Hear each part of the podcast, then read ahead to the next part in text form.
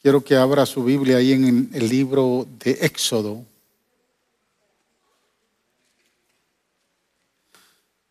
La semana pasada les comenté que voy a empezar una serie de, de prédicas en la vida de Moisés. Y esta serie la titulé Encuentros en la presencia del Señor.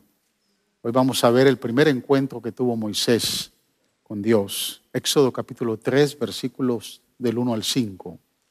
Leo de la versión nueva internacional. Si usted tiene la Biblia, eh, puede seguirme, si no, puede seguir la pantalla. Amén, que los versos van a estar ahí en la pantalla.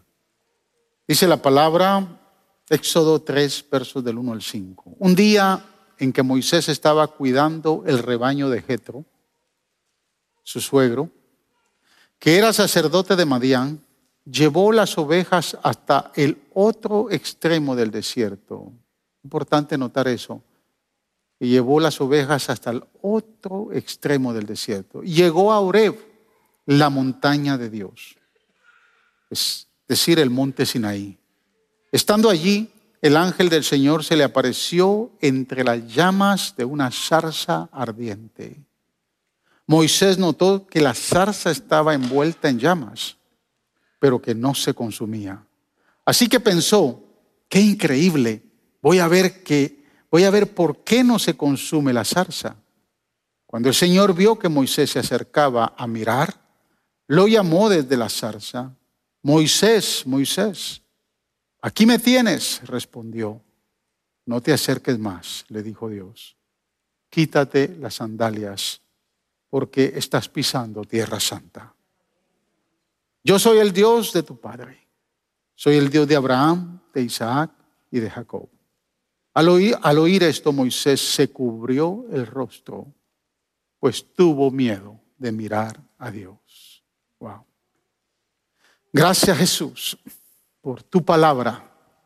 Gracias por darnos el privilegio de poder, Señor, compartirla Hoy, Señor, abrimos nuestro corazón, pero, Señor, también nuestro entendimiento. Y te pedimos que esta palabra pueda bendecir nuestra vida. Habla, Señor, a nuestro corazón. Tu palabra tiene poder, Señor, para transformar, para exhortar, Señor, para consolar. Palabra tiene poder para edificar nuestras vidas. Por eso que te pedimos que en esta mañana uses tu palabra para hablarnos. Toda la gloria es siempre tuya, amado Salvador, porque solo tú eres digno y merecedor de recibirla. Bendice a cada familia, bendice a cada uno de tus hijos que se ha acercado, Señor, a este lugar para escuchar tu palabra. Gracias, Padre, en el nombre de Jesús. Amén y amén. Gloria a Dios. Tome asiento.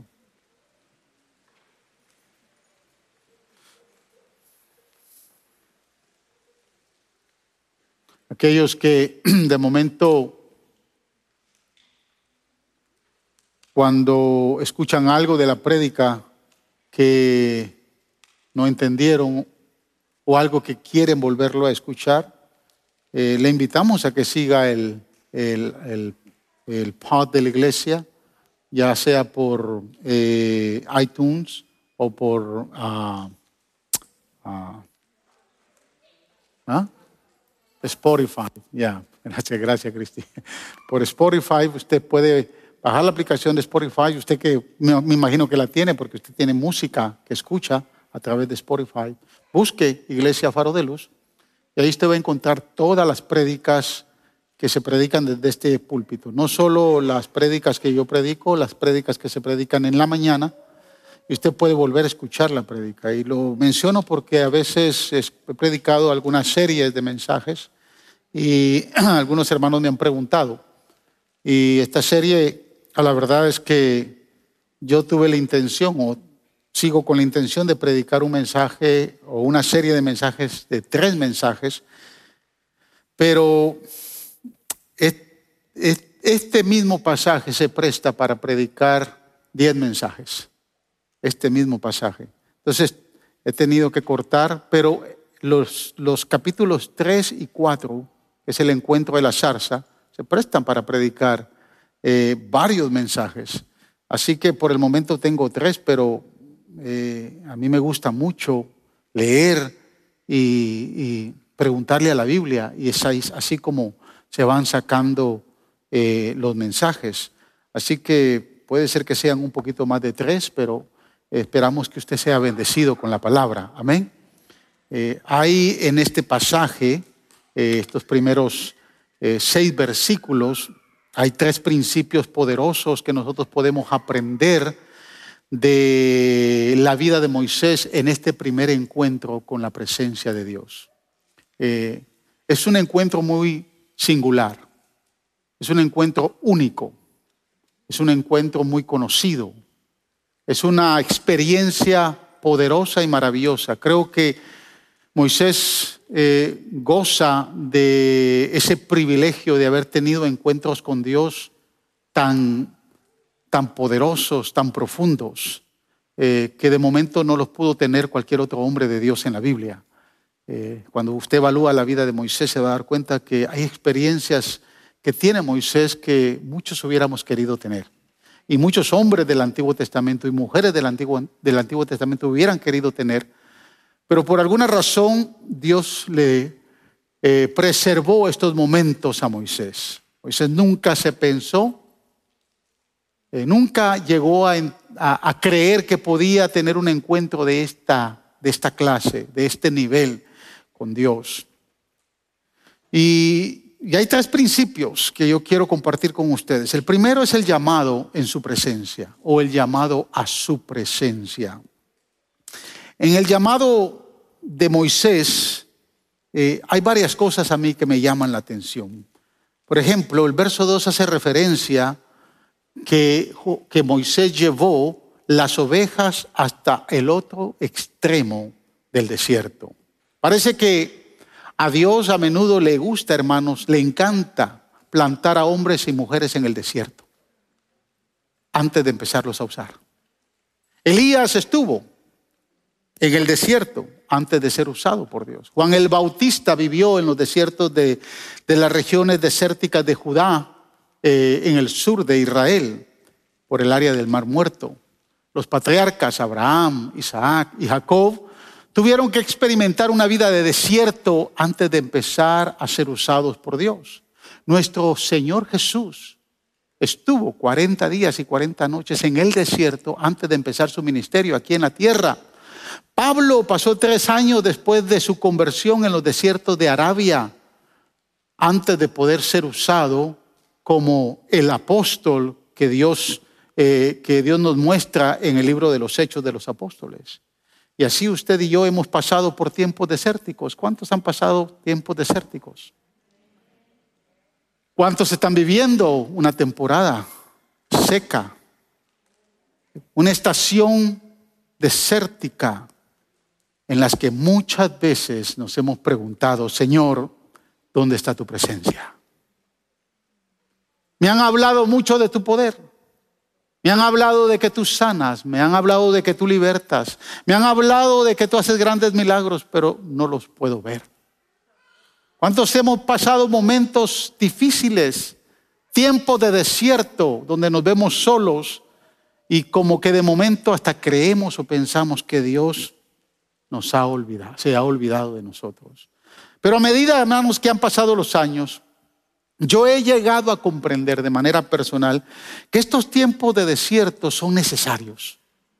Son muy necesarios para ser alguien que no dependa de mí mismo, sino que aprenda a depender de Dios. Que no dependa de mis emociones ni de mis sentimientos.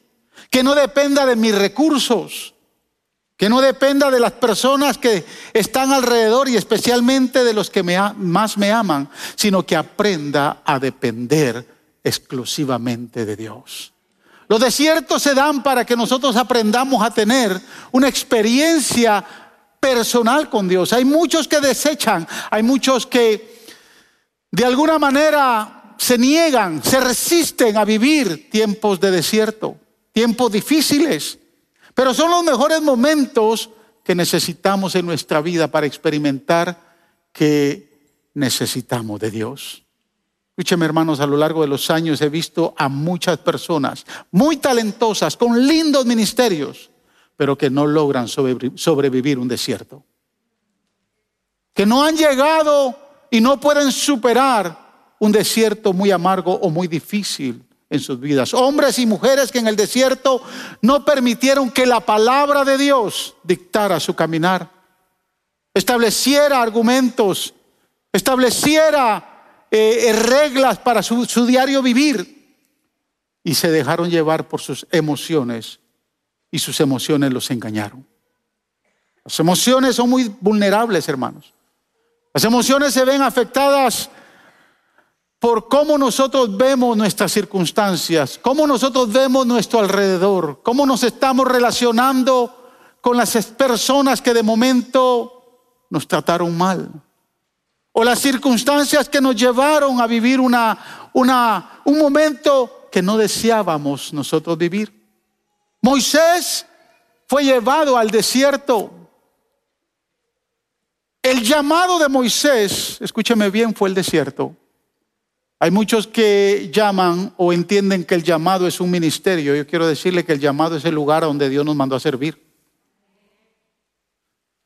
Moisés vivió en el palacio, pero su llamado no fue el palacio, su llamado fue el desierto. ¿Sí me está entendiendo? José vivió en el desierto, pero su llamado no fue el desierto, su llamado fue el palacio. Porque del desierto salió el palacio. Isaías vivió en el palacio, pero su llamado realmente no fue el palacio. Su llamado fue el área profética de un pueblo desagradable que se resistía a creer y a seguir obedeciendo al Dios de Israel. De alguna manera nosotros podemos estar en una situación y pensamos que tal vez por muy cómoda, por muy agradable, porque tal vez hemos llegado a, un tiempo de prosperidad y de mucha bendición, que eso es lo que Dios deseaba para nosotros. Y no quiero que me malentienda, de hecho Dios quiere que usted esté bien, que usted sea próspero. Pero muchos se confunden y piensan que la prosperidad es lo mejor que pueden recibir de Dios. Y yo quiero decirle hoy que la prosperidad no es lo mejor que podemos recibir de Dios porque la prosperidad nos hace confiar en los recursos que Dios nos ha entregado y que muchas veces pensamos que es por nuestro propio esfuerzo. El mejor lugar para poder experimentar una cercanía, una experiencia mayor o un encuentro mayor con Dios es el desierto. La próxima vez que viva en un desierto, no se resista al desierto. Dios de alguna manera lo llevó al desierto y lo va a pasar por el desierto hasta que usted reconozca que el único que merece toda gloria en el desierto es el Rey de Reyes y Señor de Señores. Y escúchame hermanos, a medida de que Dios quiere que seamos estables, que seamos sólidos, que caminemos por fe y no por nuestros sentimientos, Dios nos seguirá poniendo en tiempos de desierto, en temporadas de desierto, en lugares de desierto. Muchos han visto que cuando se mueven de una ciudad a la otra, eh, piensan que pueden en esa otra ciudad salir mejor. Piensan que van a tener una experiencia diferente y de momento empiezan a tener momentos muy difíciles.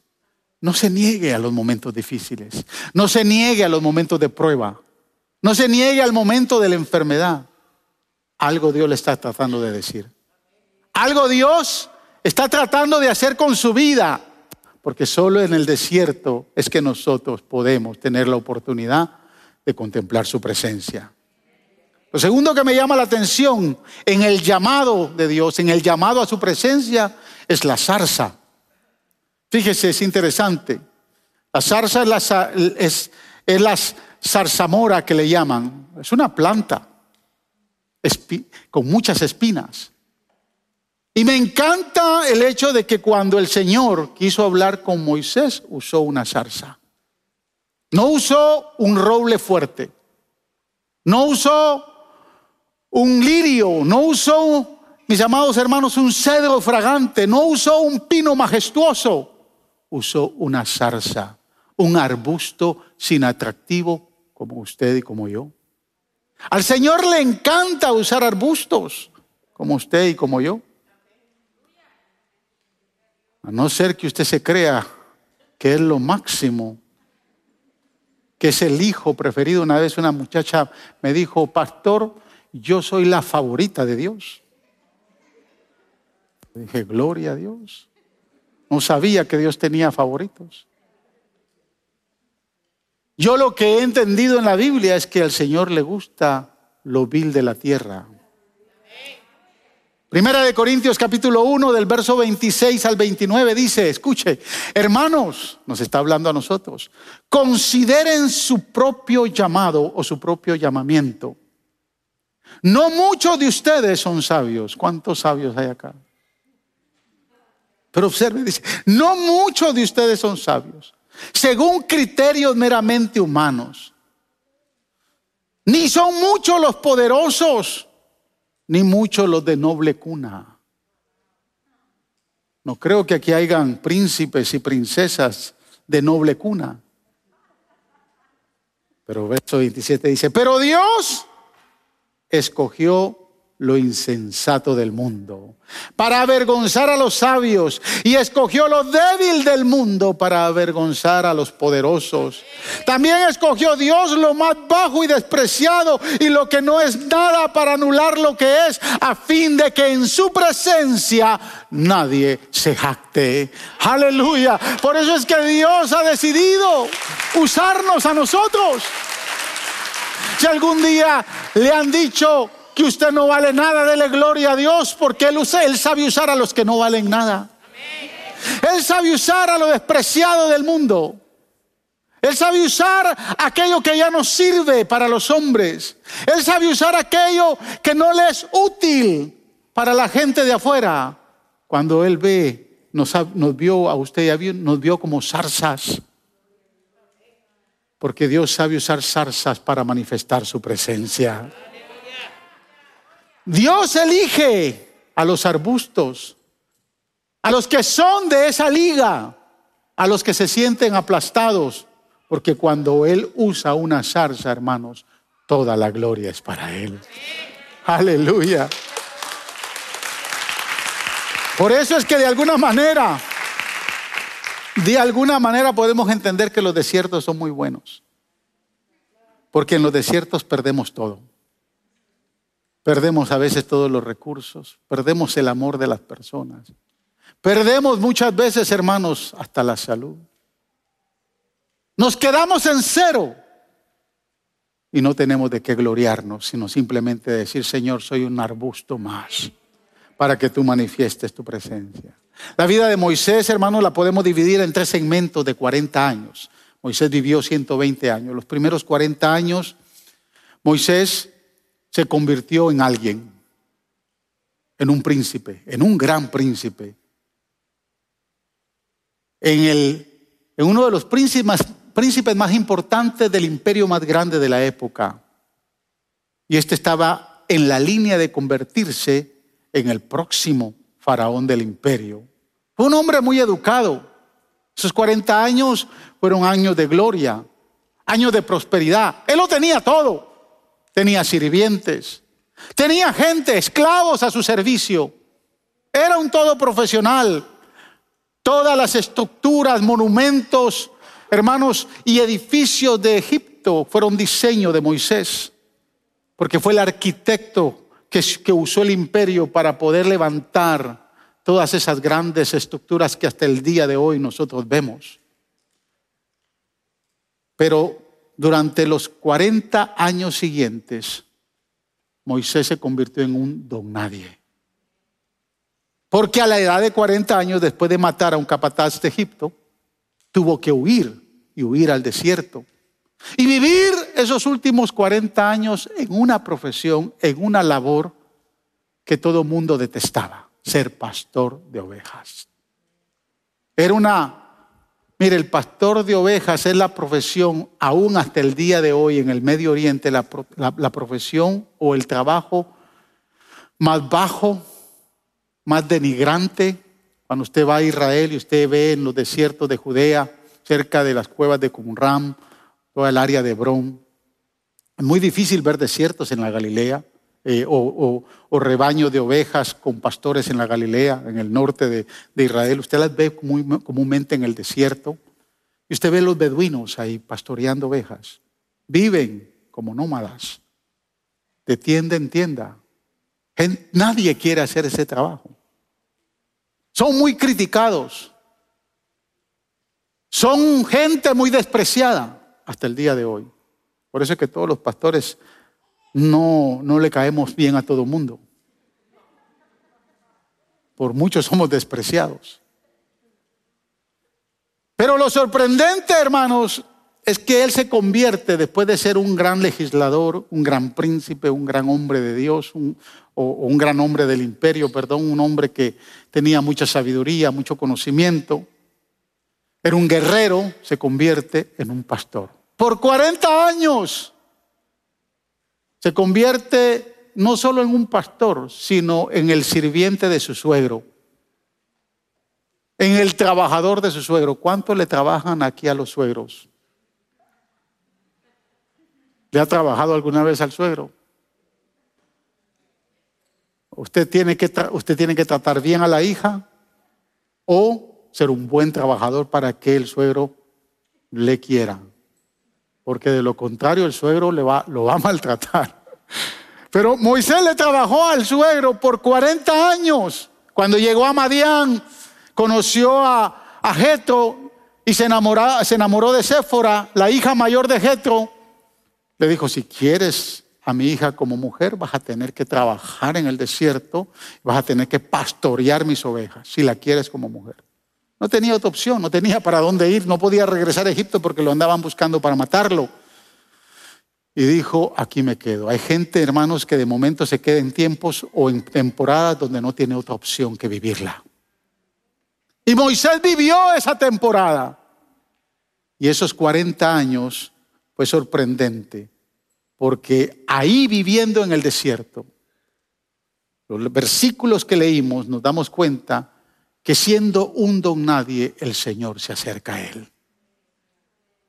Haciendo que en sus últimos 40 años sirviera como un modelo para todos hoy y que hoy podamos escuchar de él.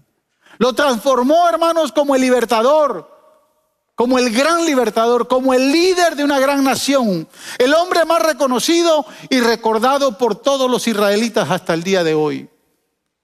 Ni Abraham es tan recordado como Moisés dentro del pueblo de Israel, dentro de los judíos actualmente.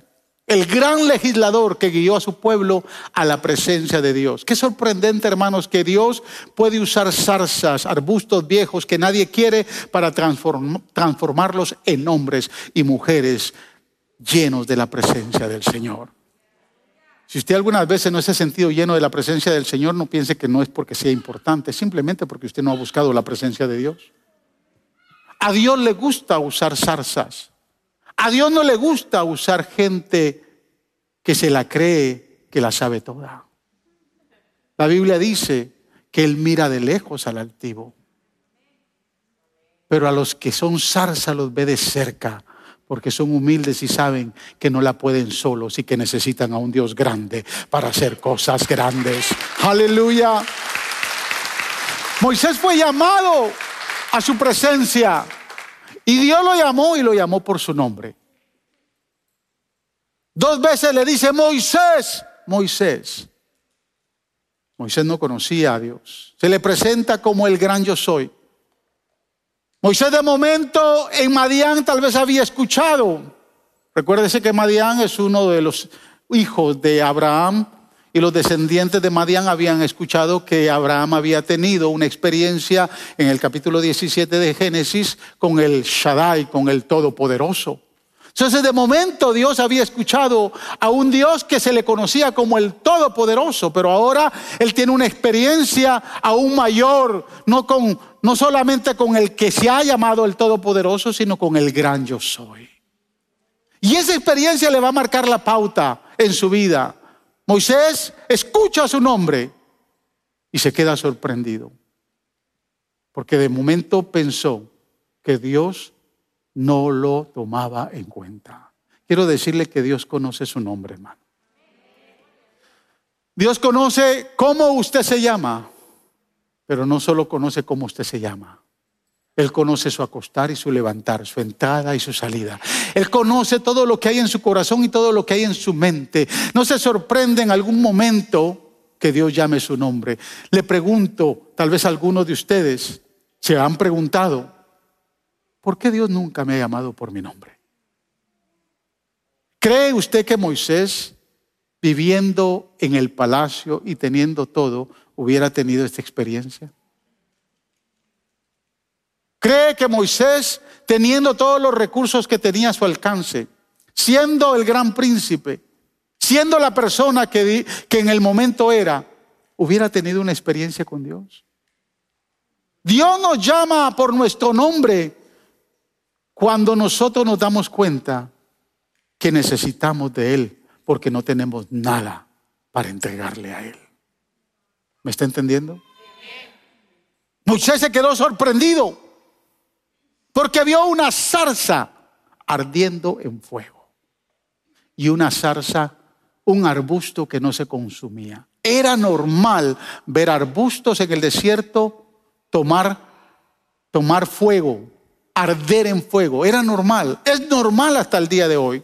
Vaya a meterse al desierto de Judea o al desierto de Arabia en el pleno verano, viva unos ocho días ahí, salga a la hora donde está pegando más el sol, donde las temperaturas están a 120 y 130 grados Y usted va a ver que los arbustos empiezan a prender.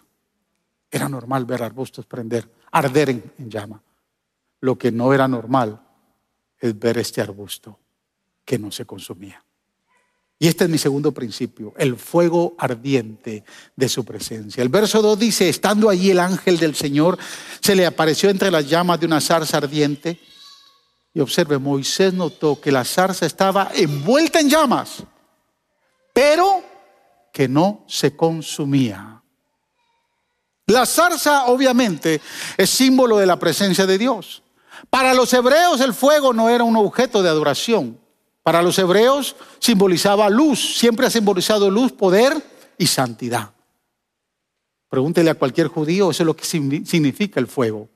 Como el fuego purifica y consume las impurezas, así es la santidad del Señor. Y Moisés está viendo un fuego ardiente y sabe que no hay que adorarlo, mas sin embargo se queda sorprendido cuando empieza a escuchar la voz del Señor. Con frecuencia, mis amados hermanos, se emplea el fuego para distinguir o, para identificar o ilustrar la presencia del Señor, el poder, la gloria de Dios. Éxodo capítulo 13, versículo 21 dice, de día el Señor iba al frente de ellos en una columna de nube para indicarles el camino y de noche los alumbraba con una columna de fuego. De ese modo podían viajar de día y de noche. Dios se le manifestó al pueblo de Israel en la noche, manifestó su presencia con una columna de fuego. Deuteronomio capítulo 4, versículos 23 al 24 dice, tengan pues cuidado de no olvidar el pacto que el Señor su Dios ha hecho con ustedes no se fabriquen ídolos de ninguna figura que el Señor su Dios les haya prohibido, porque el Señor es, escuche, fuego consumidor y Dios celoso. Pero el fuego no solo es una representación de la presencia de Dios en el Antiguo Testamento, también es una, una, representación de Dios en el Nuevo Testamento. La Biblia dice que cuando los 120 estaban congregados en el aposento alto, esperando lo que Dios les había prometido. El Señor les había dicho, no se vayan, no se alejen de Jerusalén, porque yo les voy a enviar la promesa del Espíritu Santo. Ellos no sabían cuánto tiempo iban a esperar, una semana, dos semanas, quince días. No sabían que era en el día de Pentecostés, 50 días después de la Pascua, que ellos iban a ser investidos con el poder de la gloria de Dios. Y el Espíritu Santo se manifestó en fuego. Hechos capítulo 2, versículos del 1 al 3 dice, cuando llegó el día de Pentecostés, estaban todos juntos en el mismo lugar. De repente vino del cielo un ruido como el de una violenta ráfaga de viento y llenó toda la casa donde estaban reunidos. Se les aparecieron entonces, observe, unas lenguas como de fuego, que se repartieron y se posaron sobre ellos, sobre cada uno de ellos. El fuego es símbolo de la presencia de Dios. En el día de Pentecostés, Dios llenó esa casa con un fuego poderoso. La llama del Espíritu Santo vino a arder en el corazón de aquellos 120 que estaban ahí.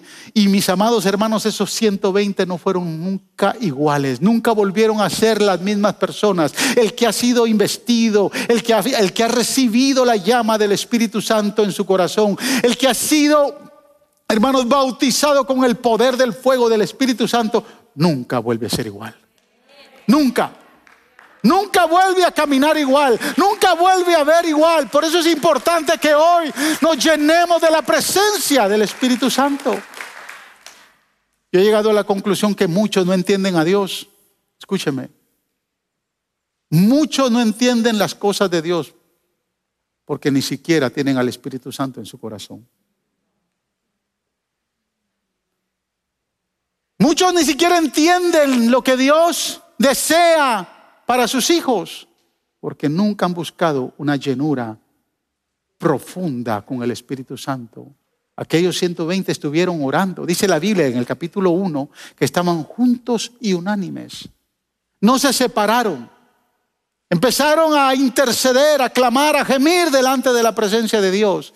Es interesante llegar al aposento alto. En Jerusalén hay cuatro aposentos altos, según la historia. Está el aposento alto que es el normalmente conocido, es el más aceptado por la tradición y está en un lugar alto, está en la ciudadela de David y se cree que ese es el aposento alto en, el tiempo de la época bizantina. Eh, obviamente la iglesia lo cubrió, pero después cuando vinieron los, eh, los musulmanes eh, en el tiempo del imperio otomán, los musulmanes lo convirtieron en una mezquita. Hoy por hoy hemos ido varias veces al aposento alto. Es un lugar pequeño. Pero también hay otro aposento alto que es lo que la iglesia armeniana entiende que es el aposento alto. Y hay un tercer eh, aposento alto que lo reconoce la, iglesia ortodoxa rusa. Pero hace dos años eh, conocí un aposento alto que está en un sótano que algunos samaritanos creen que es ahí donde se reunieron los 120. Lo que quiero decirles es que los cuatro lugares que existen son muy pequeños. Muy, muy pequeños. ¿Cómo se metieron 120 personas en ese aposento alto? Cualquiera de esos cuatro que haya sido, es bastante difícil entenderlo. Lo cierto es que estaban ahí por 50 días. Y es el que, el que busca el fuego del Espíritu Santo tiene que entender que tiene que ser persistente constante. Tiene que ser una actividad de sacrificio. Tiene que ser de una búsqueda sincera de un corazón genuino. La vida y la experiencia con el Dios, con el fuego consumidor del Espíritu Santo, no es una experiencia de domingo a domingo. No es una experiencia de mes a mes. No es una experiencia de vez en cuando. El que ha tenido o el que quiere tener una genuina experiencia y conocer al Dios que se llama fuego consumidor, va a tener en su corazón el fuego ardiente de empezar a buscar su presencia. Y cuando el Espíritu Santo llega, lo bautiza, lo llena, esa persona nunca vuelve a ser igual, nunca vuelve a ser el mañoso que ha sido, nunca vuelve a ser el ladrón que ha sido, nunca vuelve a ser la persona que ha vivido hasta ese momento. Hoy en día en la vida de la iglesia le le falta a mucha gente tener la experiencia del Espíritu Santo. Hoy en día el Espíritu Santo se sigue manifestando con un fuego consumidor. Esa llama ardiente que está ahí. Esa llama ardiente que muestra una pauta. No sé cuántos de ustedes sienten esa pauta. ¿Cuántos de ustedes sienten a, Dios arder en sus corazones? Moisés vio que la zarza ardía en el fuego, pero la zarza no se consumía. Quiero escúcheme algo, hermanos. Dios puede tomar posición de algo sin destruirlo. ¿Me entendió? El fuego, la llama ardiente, era para que quemara esa zarza. Pero cuando Dios toma posesión de algo, no necesariamente lo va a destruir o lo va a consumir. Porque Él es eterno y tiene su propia fuente de poder. Y quiero contextualizar eso a la experiencia que usted y yo hemos tenido con el Espíritu Santo. Hay mucha gente que le tiene miedo al Espíritu Santo. Hay mucha gente que ni siquiera anhela buscar el Espíritu Santo porque algunos me han dicho, pastor, tengo respeto. Pero cuando el Espíritu Santo se apodera de alguien, nunca lo va a destruir. El Espíritu Santo va a llegar a la vida, a su vida, porque lo quiere usar. No lo quiere, no quiere venir a su vida para destruirlo. En este sentido, el fuego no estaba en la zarza, estaba en Dios. Cuando somos investidos por el poder del Espíritu Santo, el fuego no está en nosotros, es Dios que está en nosotros. ¿Sí me está entendiendo? Los que han sido investidos con el poder del Espíritu Santo caminan con Dios. Por eso es que la Biblia dice que Enoch caminó con Dios. Elías caminó con Dios. Juan el Bautista caminó con Dios. Pablo caminó con Dios. ¿Por qué? Porque caminaban con la presencia del Espíritu Santo. Vivían en la presencia del Espíritu Santo. La palabra hebrea para zarza es Senei, parecido a Sinaí. Es similar al sonido que se le da al monte Sinaí. Generalmente se le identifica como una zarza espinosa, una zarza que no vale nada. Pero escúcheme, Moisés no era novato en el drama del desierto. Él conocía el desierto, ya llevaba, ya llevaba 40 años en el desierto. Moisés a, a estas alturas tenía 80. Él salió de 40 de Egipto. Estuvo 40 años pastoreando las ovejas de Jetro. A estas alturas ya tenía 80 años. Él conocía todo tipo de zarza en el desierto. Él no era un novato. Él era un experto en el desierto.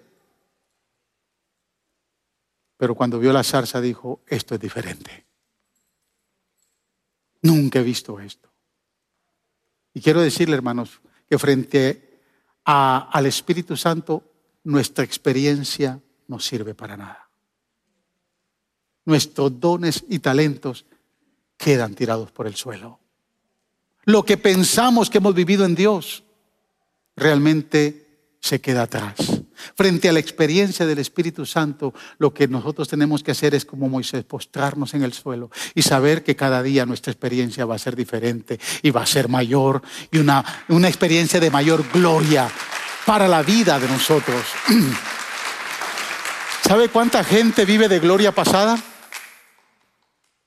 ¿Sabe cuántos cristianos dicen, ay, sí, yo era lindo cuando yo, yo le servía a Dios? Era precioso cuando esos tiempos. Hay muchos que viven de glorias pasadas. El que vive con la experiencia del Espíritu Santo es una experiencia nueva todas las mañanas. Cada día es una experiencia nueva. Si usted no tiene una experiencia nueva con el Espíritu Santo todos los días, algo le está faltando. Pero con Dios son experiencias nuevas. Las experiencias de ayer quedaron atrás. Dios no es un Dios del pasado. Dios es un Dios que nos lleva del presente y nos lleva al futuro. Dios es un Dios que, que, le gusta que sus hijos escalen en experiencias nuevas en su presencia. Moisés no era un novato, tenía experiencia, pero en, en, la presencia de la zarza Dios le dice, hasta aquí llegaste muchacho. Todo lo que pasó en Egipto no te sirvió. Y los 40 años que has vivido pastoreando ovejas tampoco te van a servir. Ahora vas a empezar a tratar conmigo. Ahora es un nuevo caminar. Ahora es una nueva experiencia. Ahora yo te voy a ceñir. Ahora vas a caminar y vas a caminar de verdad. Déjeme decirle, hermanos, que estas visiones de las zarzas solo se dan en tiempos de desierto. Cuando nos esforzamos, nos acercamos al monte de Dios. Cuando en nuestro corazón hay una entrega total en su presencia. La zarza ardía, pero no se consumía. Dios sigue buscando hoy zarzas donde el Espíritu de Dios, amén, no se tenga que consumir, sino que siga prendido, siga ardiendo. Dios sigue buscando todavía zarzas donde su presencia va a arder todos los días y nunca se va a consumir. Hay muchos que han apagado al Espíritu Santo. Mire, una de las señales que muestran que un creyente está lleno de la presencia de Dios es cuando siente deseo ardiente de servirle a Dios. Si usted quiere saber si la presencia de Dios está ardiendo en su corazón, va a haber un deseo ardiente por servirle a Él. Hay muchos que se limitan a servirle a Dios simplemente porque no les gustan cómo se están dando las cosas en la iglesia. Su motivación de servicio es por los deseos que tiene de que las cosas sean a su manera. ¿Me está entendiendo? Hay mucha gente que dice, ah, yo no sirvo ahí en la iglesia. Siempre es lo mismo. Ya las cosas no son igual. La mejor señal que hay de que el fuego del Espíritu Santo está ahí en su corazón es cuando ese fuego arde por servirle a Él, que lo llamó, lo salvó, lo redimió y lo santificó. Por eso es que es imposible creer y servirle a Dios si no se tiene al Espíritu Santo. Mientras usted no tenga el Espíritu Santo ardiendo en su corazón, usted seguirá siendo un carnal. Porque usted va a seguir viviendo de acuerdo a sus emociones, a sus sentimientos, a sus propios deseos. Pero aquí ha tenido una experiencia con el Espíritu Santo, ya no se, ya no se maneja Él. Ya no se ciñe Él. Ya no se dirige Él. Ahora el Espíritu Santo lo dirige. No sé cuántos siguen teniendo experiencias con el Espíritu Santo, pero es lindo y hermoso tener experiencias con Dios. El que está lleno de la presencia de Dios no anda viendo las circunstancias, no anda midiendo el tiempo, sino al contrario, siente una llama ardiendo dentro de su corazón por agradar al Señor que lo ha llamado. Hay que arder en esa llama. Al acercarse Moisés a la zarza, Dios puso fin a su vida pastoral y lo inició una vida nueva como un libertador. ¿Sabe por qué muchos no logran avanzar? No son promovidos, no llegan a otro nivel y siempre andan en las mismas, porque les falta la experiencia con el Espíritu Santo. Les falta esa experiencia. Recuerdo que yo me convertí el 7 de agosto de 1979. Me convertí en una iglesia ah, en Guatemala se conoce eh, como la Misión Centroamericana. Es una iglesia floja. Una iglesia que no se cree mucho en orar. Muy floja la iglesia. Honestamente, yo, yo fui parte de la iglesia centroamericana. Mi hermano se había convertido en una iglesia que se llama la iglesia Puerta del cielo, una iglesia con una experiencia en el Espíritu Santo impresionante. Y mi hermano me vivía invitando a la iglesia de él. Todos los viernes había, escúcheme bien, lavatorio de pies y todos los viernes había vigilia. La vigilia empezaba después del servicio, pero la vigilia era hasta las seis de la mañana. No son las vigilias de entretenimiento que damos nosotros. Y perdón, hermana Liliana se esfuerza y hace algo maravilloso. No, no. Me estoy refiriendo que a veces cuando hablamos de vigilias y las hacemos acá, queremos tener a la banda de música todo el tiempo cantando. Porque si no se nos duerme la gente.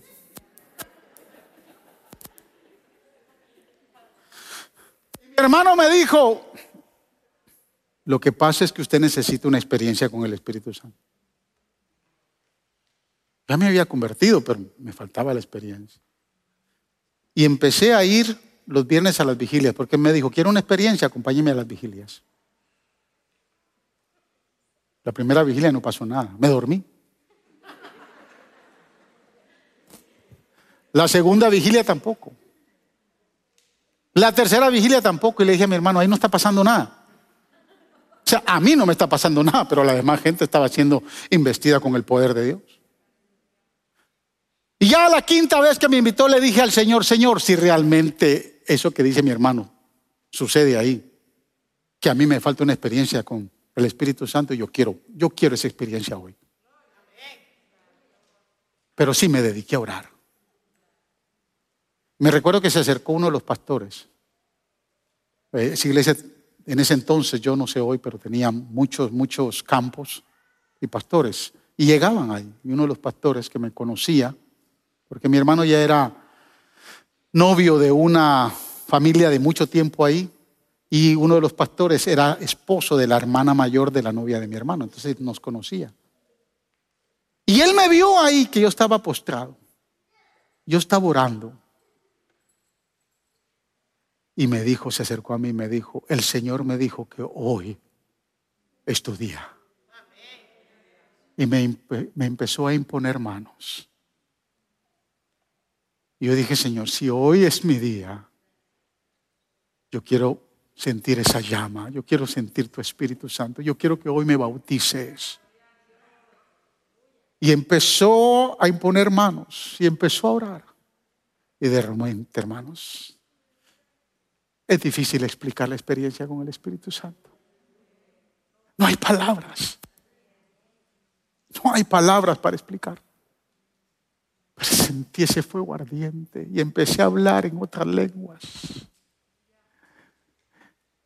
Pero quiero decirle, algo cambió ese día en mi vida, que no volví a ser igual. Algo llegó a mi vida que no volvió a ser. No volví a ser el joven que había sido hasta ese momento. Y hasta el día de hoy, cada mañana, cada momento que me acerco en oración a la presencia del Señor, le, digo, le digo al Señor, no me dejes, no dejes que tu presencia la deje sentir, no dejes que tu presencia se deje manifestar en mi vida. Cosas pasan en la presencia del Espíritu Santo. Cosas pasan cuando el Espíritu Santo viene.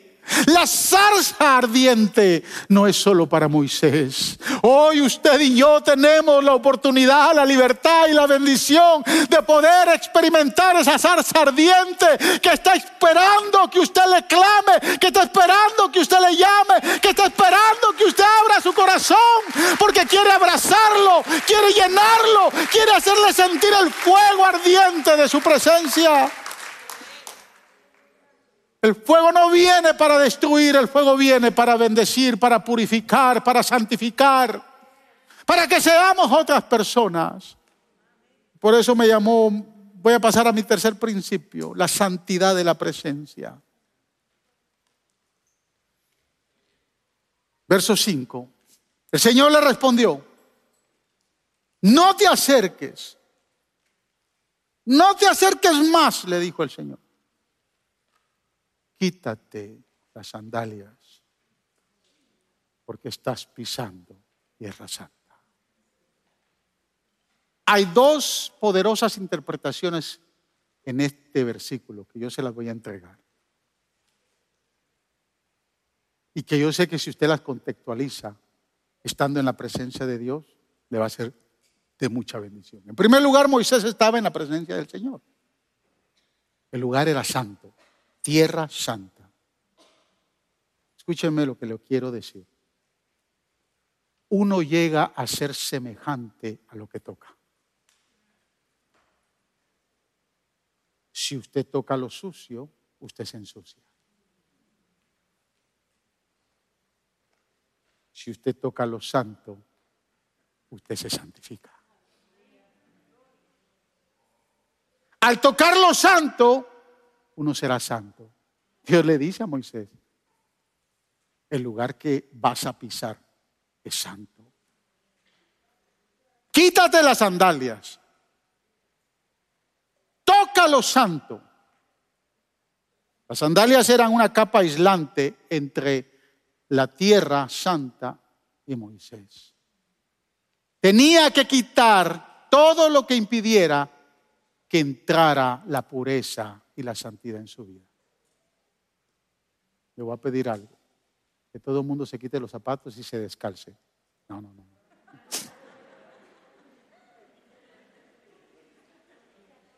Los zapatos le impiden a usted, y en el caso de nosotros los varones, las, las medias o los calcetines, nos impiden sentir si la alfombra está porosa, si está suave, si está fría, si está caliente.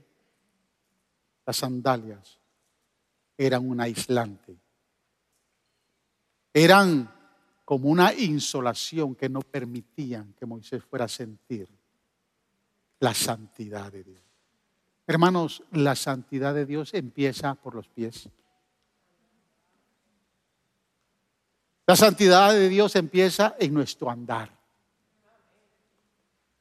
Dice el Salmo 1, versículo 1. Bienaventurado el varón que no anduvo en consejo de malos, ni estuvo en camino de pecadores, ni en silla de escarnecedores se ha sentado. Quiero explicarle bien este verso. Habla de andar. Bienaventurado el varón que no anduvo, que no estuvo dando sus pasos en consejo de malos. Por eso es bueno seguir los, consejos de los padres, porque los padres nunca van a dar un mal consejo. El consejo de los líderes. Pero hay quienes les gusta seguir el consejo de la gente de afuera, de los amigos. Bienaventurado el que no anduvo, el que no camina, que le dicen algo y va por ahí. No te metas con ese muchacho, no, ahí va la muchacha andando en caminos malos. No hagas esto. Uno cuánto no le dice a los matrimonios, no hagan esto, ahí siguen en eso. Bienaventurado el que no anduvo en consejo de malos. Pero dice, escúcheme bien, el que no se sienta en silla de escarnecedores. Quiero decirle, esto no se refiere a que usted no vaya al cine, escúcheme bien, porque antes los legalistas lo, daban, lo tomaban mucho así. Podría darse, podría ser una, una contextualización, pero, muy, pero, no, pero no con un contexto bíblico profundo. Sentarse en silla de escarnecedores significa, sentarse es meditar. La palabra sentarse en el exégesis bíblico es, es sentarse, es meditar. Cuando usted se sienta, usted ahorita está meditando si lo que yo estoy diciendo es bueno o no es bueno. Usted está sentado, está meditando en todo lo que yo le estoy diciendo. Y en algunas cosas usted ha dicho sí, pastor. En otras cosas usted dice no, pastor. Algunas cosas les dice amén. A otras cosas dicen no sé. ¿Sí está entendiendo? Usted está sentado, pero no está sentado en silla de escarnecedores, porque si usted se sienta en silla de escarnecedores, los escarnecedores son los que se sientan a meditar cosas malas. Están sentados y están todo el tiempo meditando cómo le van a hacer mal a alguien, cómo se van a desquitar, ¿Cómo se van a vengar? ¿Se ha puesto a pensar que cuando usted pelea con su mujer o con su esposo, usted dice, mañana yo le voy a decir esto, esto, esto. Sí a descarnecedores. ¿Sí? Alguien lo insultó, alguien le dijo algo. Usted se puso a pensar.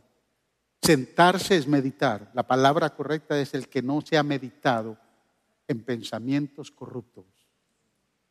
Eso es lo que significa este verso. Moisés e Israel se habían preocupado mucho por lo material. Ahora era tiempo de incluir lo espiritual, la santidad de Dios.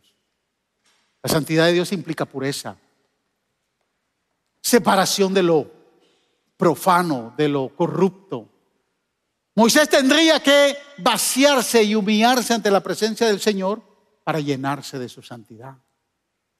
El descalzarse, hermanos, era sinónimo de humillación y de respeto por la majestuosa santidad del Todopoderoso. Actualmente los musulmanes entran a las mezquitas con los pies descalzos. Y ahorita le dije que nos íbamos a quitar los pies y algunos me miraron mal.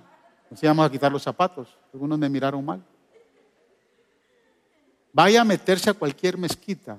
Cuando hemos ido a visitar allá en Macpela las cuevas las, tumbas de los patriarcas y entramos al área musulmán, los musulmanes tienen las, tumbas, donde están las tumbas de Abraham, de Sara y de Isaac, es en el lado de los musulmanes. Los judíos no tienen esa área. Y los palestinos la tienen, pero usted no puede entrar si no se quita los zapatos. Y es más, a las mujeres si van en short no las dejan entrar. Tienen que ir o con pantalones largos o con falda decente. Y cuando entran le, ponen una bata, le ponen ahí un manto y se tiene que cubrir. Y a todos los hombres nos dan un kipá para entrar. Pero hay que quitarse los zapatos. ¿Quiere entrar aquí? Se quita los zapatos. Está buena esa regla, ¿no? Algunos van a tener que coser los calcetines.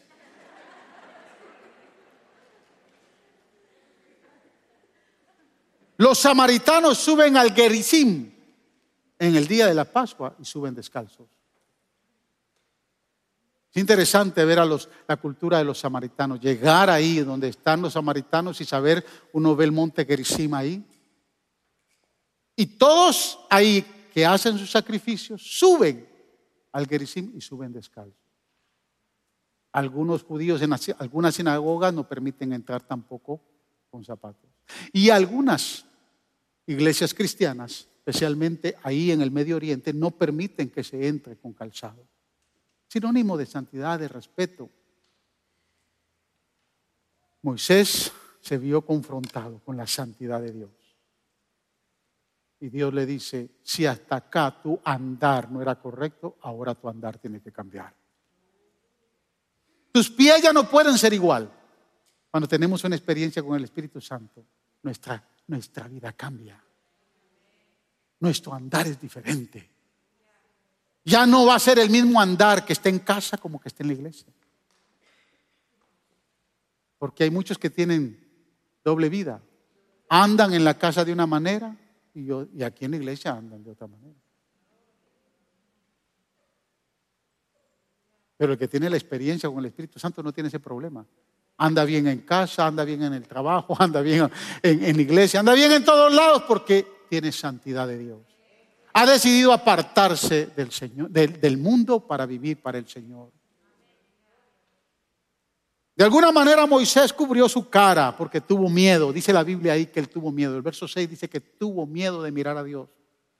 Y se cubrió su rostro con el manto y se postró en tierra. Dios había logrado, hermanos, el primer paso de humillar a Moisés en la presencia del Señor. Moisés confesó su humanidad. Sin embargo, quedaban tres obstáculos mayores. El primero era convencer a Moisés que fuera el libertador del pueblo. O sea, convencer a Moisés que la presencia de Dios iba a ser suficiente. Lea el capítulo 3 y 4 en casa y se va a dar cuenta que cuatro veces Moisés se excusa Moisés se niega, como muchos aquí que se niegan a servir. Cuatro veces. La última vez que se niega le dice, pero ¿por qué no usas Aarón? Y dice que Dios se enfurece, Dios se llena de ira.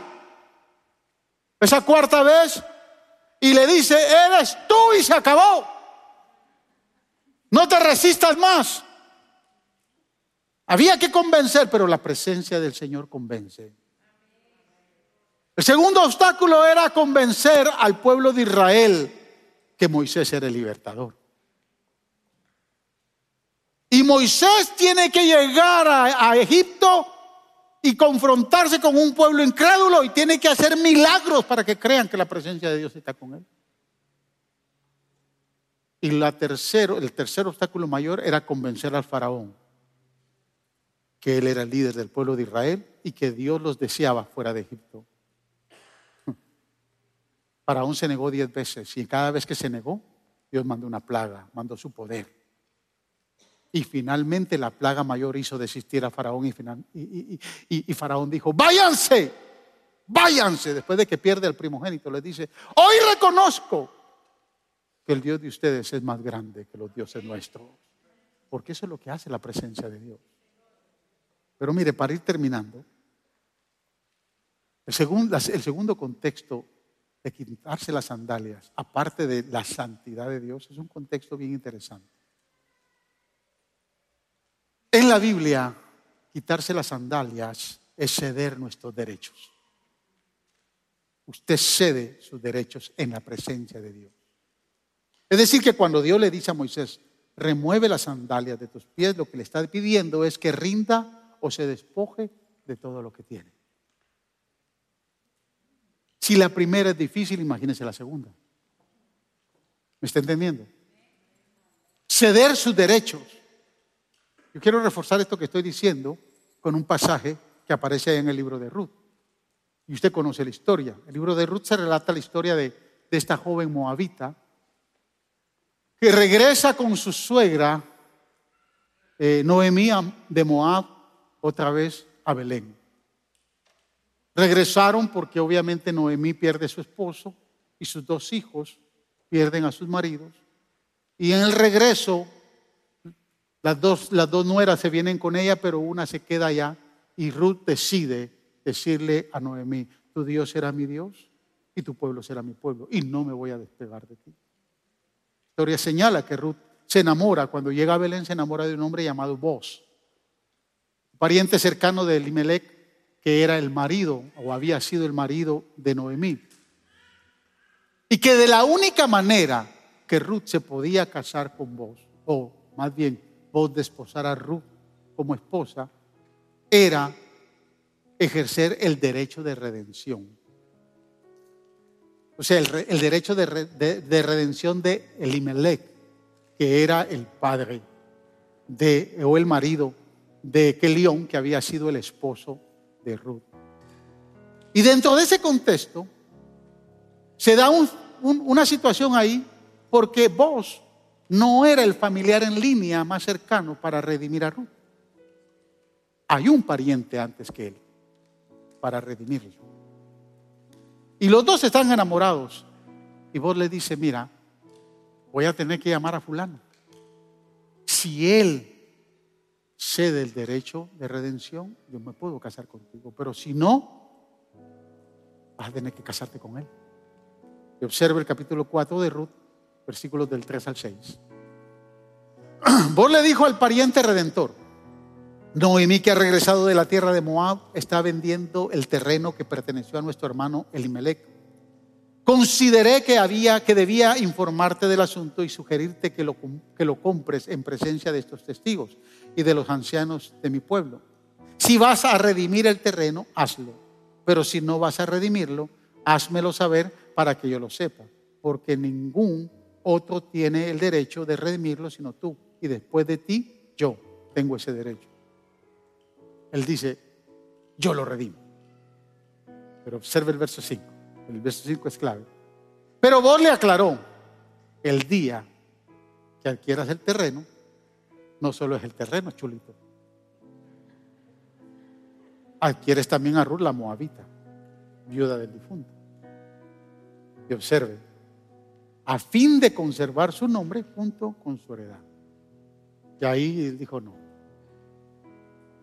porque si me voy a casar con Ruth, toda mi herencia, no solo ese terreno, toda mi herencia se la tengo que dar también a, Ruth.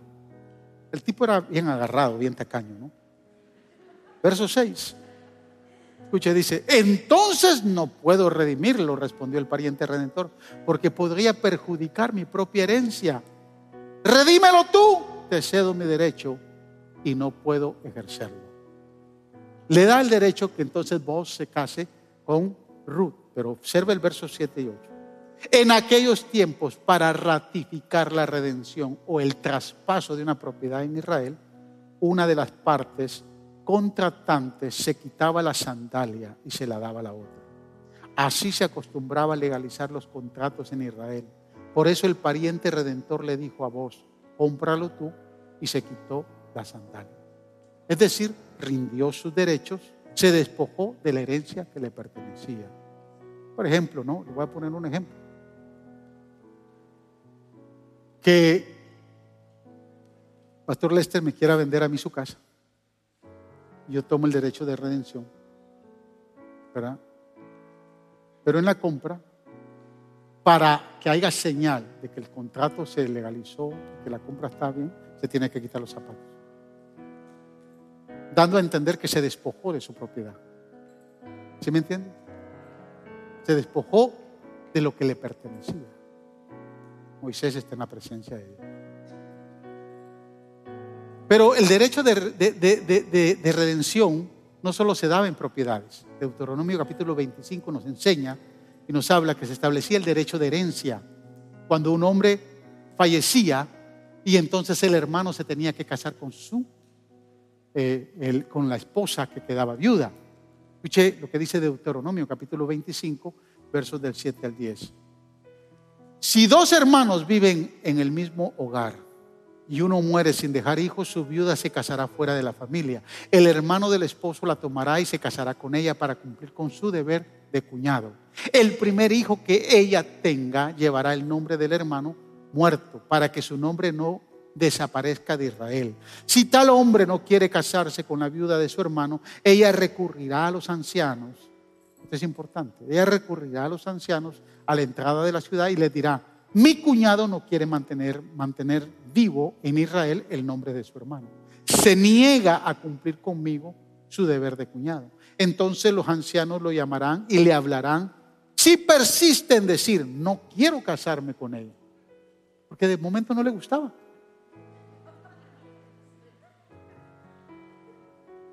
Sí, porque el hecho que sea, había sido mujer de mi hermano no quiere decir que yo me tenga que casar con ella.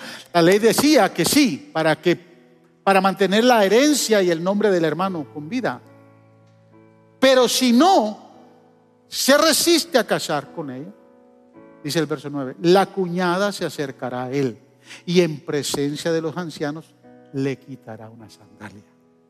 O le quitará una de las sandalias. Le escupirá en la cara y dirá, esto es lo que se hace con quien no quiere mantener viva la descendencia de su hermano. Y para siempre se conocerá en Israel a ese hombre y a su familia como los descalzados. Moisés está en la presencia del Señor. Dios le dice, el lugar que tú estás pisando es alto. Pero para que realmente la santidad se haga viva en tu vida, te tienes que despojar de lo que hasta el día de hoy tú dices que es tuyo. Te tienes que despojarte de tu orgullo. Te tienes que despojar de tus malas mañas. Tienes que despojar de este mal carácter que tienes. Te tienes que despojar de ser mentiroso. Te tienes que despojar de todo lo que en tu vida te perturbe para tener relación en mi presencia. Te tienes que despojar de tu tiempo. Te tienes que despojar de tu afán. Estás tan afanado y afanado y afanado. ¿De qué se tiene que despojar usted en la presencia del Señor? ¿Qué derecho le quiere entregar al Señor? No podemos andar con, sandalias en la presencia de Dios. ¿Qué es lo que más fuerte está pesando en su corazón que le ha costado despojarse para caminar en la presencia del Señor? ¿Qué es lo que más difícil? ¿Qué son esas cosas, esas ataduras, esos vicios, esas adicciones que lo tienen atado? Esa incredulidad hay muchos que la incredulidad los tiene tan atados para no tener una relación ¿De qué amistades se tiene que despojar? ¿De qué personas? ¿De qué familiares se tiene que despojar? ¿Qué cosas tiene que dejar antes de entrar a la santidad? Dios hoy nos está invitando a tener una experiencia en la salsa, una experiencia con el Espíritu Santo un encuentro con Dios, pero un encuentro profundo. Un encuentro donde Dios le dice, que tienes que quitar los zapatos. La tierra que vas a pisar, que vas a tocar, es santa. Quiero hacerte santo. Hebreo dice, es la paz y la santidad, sin la cual nadie verá al Señor. Seguir la paz y la santidad porque sin ellas no vas a poder ver a Dios. Quieres sentir, quieres ser santo, tienes que empezar a tocar santidad. Para eso te tienes que despojar. que tus pies sientan mi santidad. Que todo tu cuerpo sienta mi santidad. Pero despójate de todo lo que como humano no te deja entrar a mi presencia.